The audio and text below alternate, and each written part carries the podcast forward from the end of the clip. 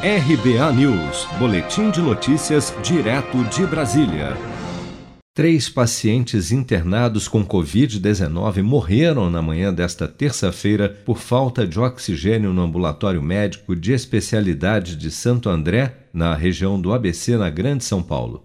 As vítimas, uma senhora de 80 anos e dois homens de 41 anos que estavam internados no centro de terapia intensiva do ambulatório faleceram, segundo a direção da unidade, após uma pane no fornecimento de oxigênio dos três pacientes.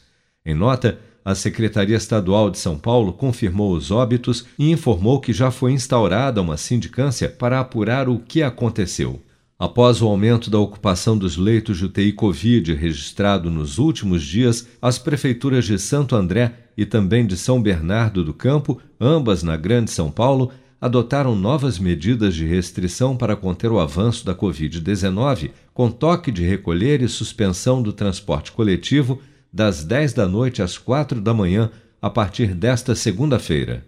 O prefeito de Santo André, Paulo Serra, destaca que a restrição à circulação de pessoas e veículos no município vai inicialmente até o dia 14 de junho e que os infratores estarão sujeitos a uma multa de até 900 reais, mas garante que o objetivo não é punir a população.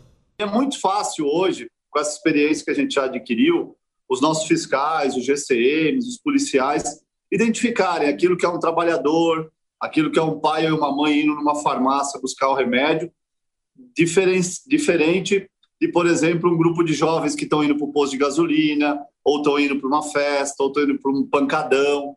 Já em São Bernardo do Campo, as atividades comerciais estão autorizadas a funcionar até às nove da noite e barreiras policiais foram montadas em pontos estratégicos para fiscalização do cumprimento das medidas sanitárias com apoio da Polícia Militar e da Polícia Civil. As novas medidas de restrição vigorarão em São Bernardo até o dia 13 de junho. Seja para conquistar sonhos ou estar seguro em caso de imprevistos, conte com a poupança do Sicredi. A gente trabalha para cuidar de você, da sua família e proteger as suas conquistas. Se puder, comece a poupar hoje mesmo. Procure a agência Sicredi mais próxima e abra sua poupança. Sicredi, gente que coopera cresce. Com produção de Bárbara Couto de Brasília, Flávio Carpes.